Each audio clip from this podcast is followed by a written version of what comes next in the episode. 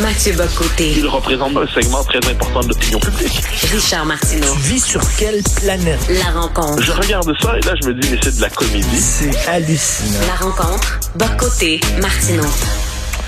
Mathieu, alors Michel Sette-Lacoué euh, qui va représenter le Parti libéral dans Mont-Royal Outremont dit qu'il faut être bilingue.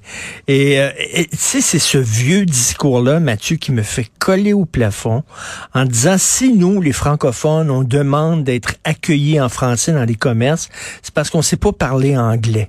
Et si on parlait anglais, ben tu sais ça, ça irait mieux entre les deux communautés.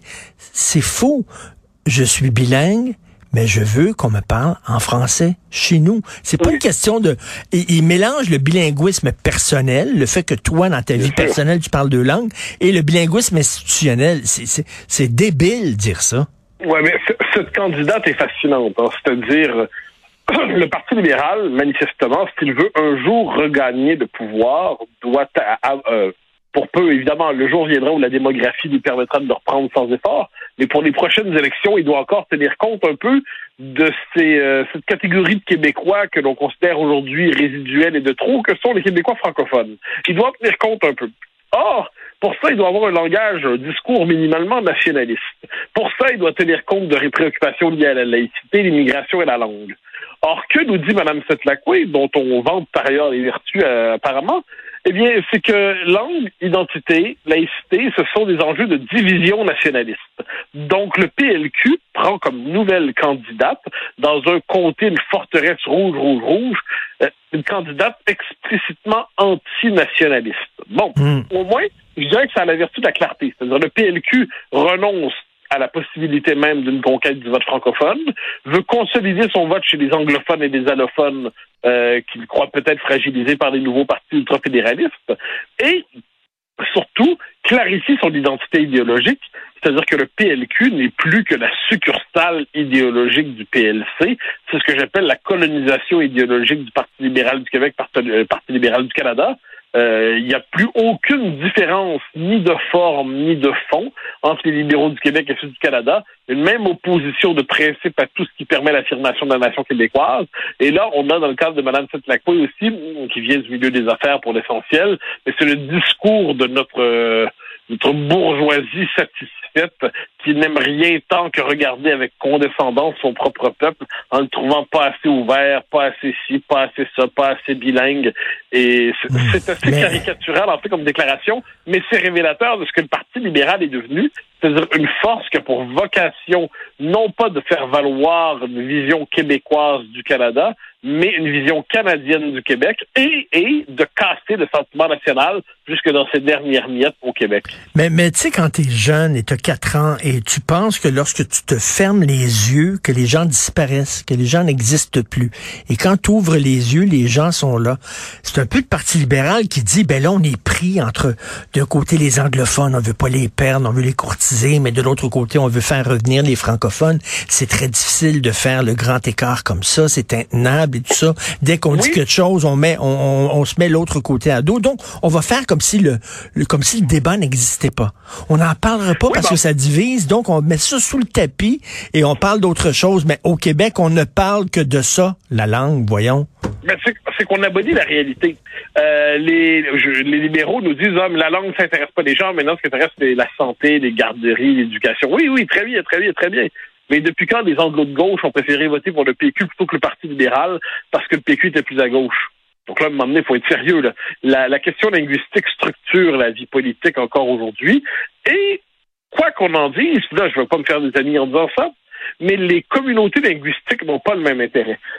La minorité anglaise, évidemment, a intérêt à créer un environnement où le français est inutile et où elle peut vivre simplement à Montréal comme s'il s'agissait d'une annexe du Canada anglais.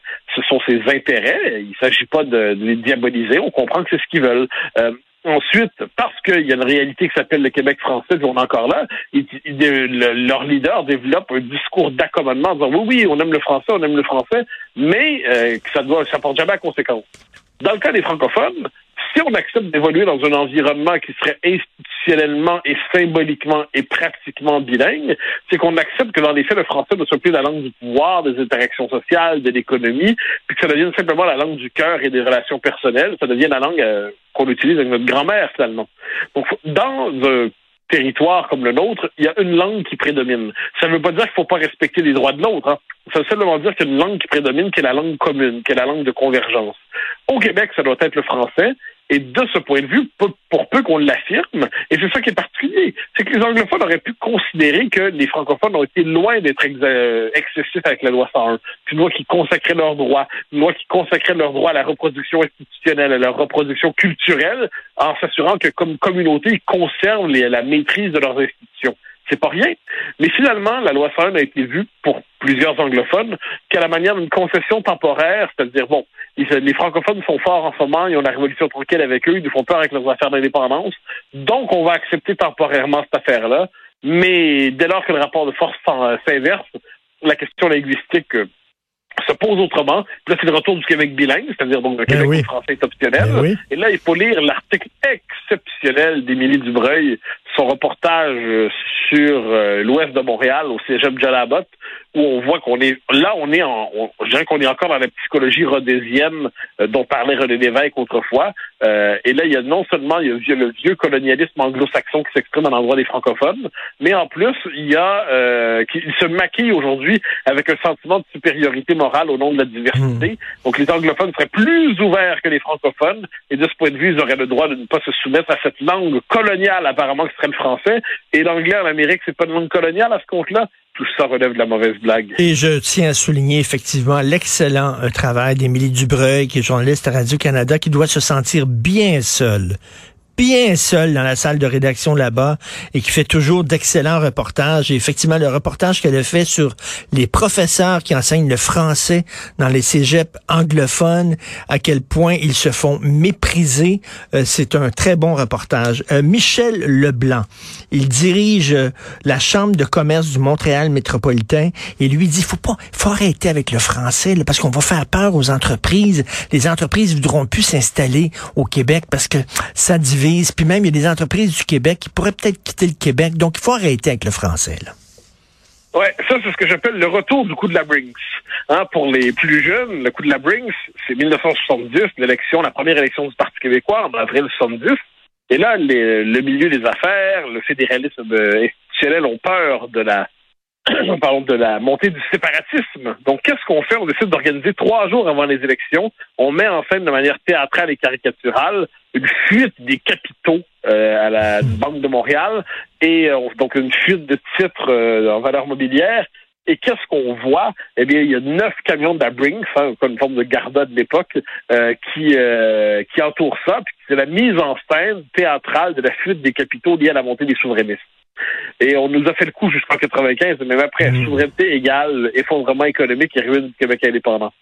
Mais là, franchement, on nous fait le même coup, c'est le coup de la Bring s'appliquer à la loi 94, c'est-à-dire une loi qui est pas très ambitieuse. Hein. Sur le plan euh, des mesures nécessaires pour sauver le français, la loi du ministre Jean Barrette est bien insuffisante.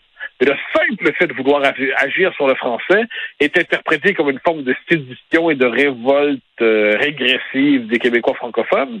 Et là, on nous refait le coup de la Bring.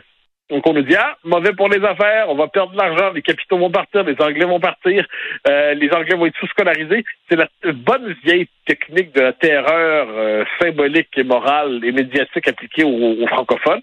Et là on nous dit ben, les, les capitaux vont partir, les entreprises s'installeront pas ici.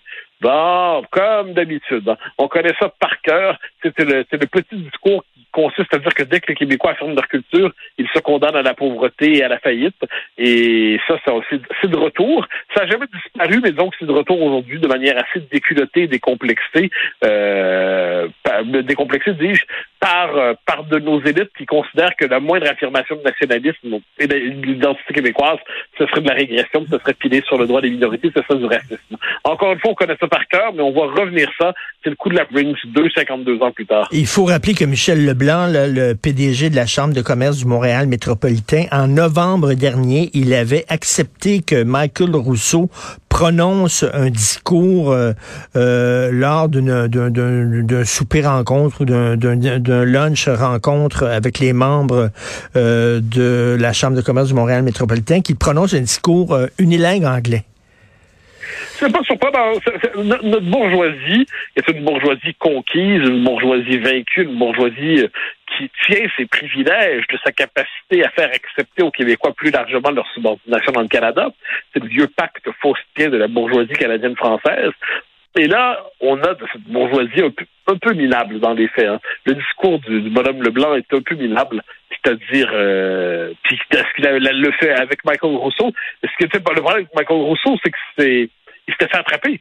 Il s'était fait attraper. Puis là, quand on se fait attraper, on fait semblant de plaider des coupables. Mais dans les faits, tous ces gens-là considèrent que la question linguistique est une question euh, périphérique, secondaire et régressive. Et c'est à ce moment qu'on se rappelle la formule du général de Gaulle qui dit qu'on ne sert jamais véritablement l'intérêt national en, sa- en, s'alignant sur les calculs et les revendications des bourgeois. La bourgeoisie est nécessaire dans un pays, mais elle ne saurait se substituer à une classe politique de qualité et encore moins à ceux qui le sens de l'intérêt national et du patriotisme. Quand Michel Leblanc parle ainsi, il nous rappelle qu'il est étranger au patriotisme et même, à l'identité québécoise. Et Madame Seth Lacoué, je reviens là-dessus, la candidate libérale dans Mont-Royal, elle dit qu'il faut pas parler des sujets identitaires qui divisent. Donc ça, ça veut dire que il faudrait pas parler d'immigration, il faudrait pas parler de langue, il faudrait pas parler de laïcité. On parlerait de quoi au Québec? Elle, elle dit d'économie, l'économie. Non, mais c'est surtout si Mme Sedlacoué veut se présenter dans élection, un comté où l'enjeu identitaire est absent, qu'elle se présente pas dans un, dans un comté où on vote pour le Parti libéral de manière religieuse, parce qu'il s'agit du seul parti qui est capable de bloquer les nationalistes québécois. Que Mme Sedlacoué se présente dans un comté qui n'est pas forteresse, qu'elle est à la rencontre des Québécois francophones, qu'elle ne se terre pas dans une forteresse qui fait en sorte qu'on on présenterait une brouette, on la peindrait en rouge, la brouette passerait. Donc là, non, qu'elle se présente dans une circonscription francophone de la Rive-Nord de Montréal, puis on verra ensuite qu'elle pense. Et ça commence à être l'essence du discours, mais surtout c'est un discours qui, qui de la pensée, tu sais, quand les, les, les gens de- du monde des affaires se lancent en politique, ça donne pas toujours une réussite. Non. Et, euh, et ils arrivent souvent avec leurs préjugés, euh, tu sais, comme dirait euh, le, le Jean Garon de RDO, gros comme, gros comme le gras. Et ils arrivent donc avec cette idée, l'économie c'est la seule vraie affaire, le reste c'est pas sérieux. Et dans le monde, on, on vous présente la démocratie, on verra ce que les électeurs en pensent. Et tout ça, euh, tout, mais c'est- Madame Setlacoué, ça va pas, ça va pas se faire élire dans un comté où il y a le moindre enjeu. Ça va recevoir la charge héréditaire de député libéral dans un comté où voter pour quelqu'un qui est pas rouge est inimaginable. Ben, elle va elle se présente dans un comté très identitaire. C'est juste pas un comté identitaire euh, euh, québécois francophone. En tout cas, Michel Tremblay euh, a accordé une entrevue à Sophie euh, à Cube Radio ici, puis il a dit, moi j'ai 75 ans et j'ai l'impression qu'on recule et j'ai l'impression de me retrouver lorsque j'étais jeune et qu'on se faisait parler en anglais par les grosses anglaises de chez Eton, comme on disait. là. Il dit, Ouais. je le vois, là, on recule. Oui, mais bien sûr. Mais évidemment, que l'on échoue. C'est-à-dire ça, un jour, il faudra comprendre, on n'échoue pas sur l'indépendance sans en payer le prix. Vérité fondamentale. Loi 1 du boccotisme. Qui s'engage dans son indépendance et l'échoue ne retourne pas à la case départ, il régresse. Puis là, on régresse, on régresse, on régresse. Puis aujourd'hui, on retrouve, mais dans un contexte moderne et diversitaire et post, euh, comment dire, euh, post-national, le Montréal où l'anglais est la norme. Mais il est désormais euh, sur le mode de la, de la normalité revendiquée et conquérante. Mais, mais c'est plus les petits cantons francophones. Ils ont mauvaise conscience, en fait, de porter encore leur vieille identité comme un fardeau. Ils ont perdu l'esprit de résistance. Tout ça nous annonce des années joyeuses. Et pourtant, il faut tenir, tenir sans se coucher. Un jour, on finira par gagner. Merci, bonne journée à demain, Mathieu. Salut. Bye bye.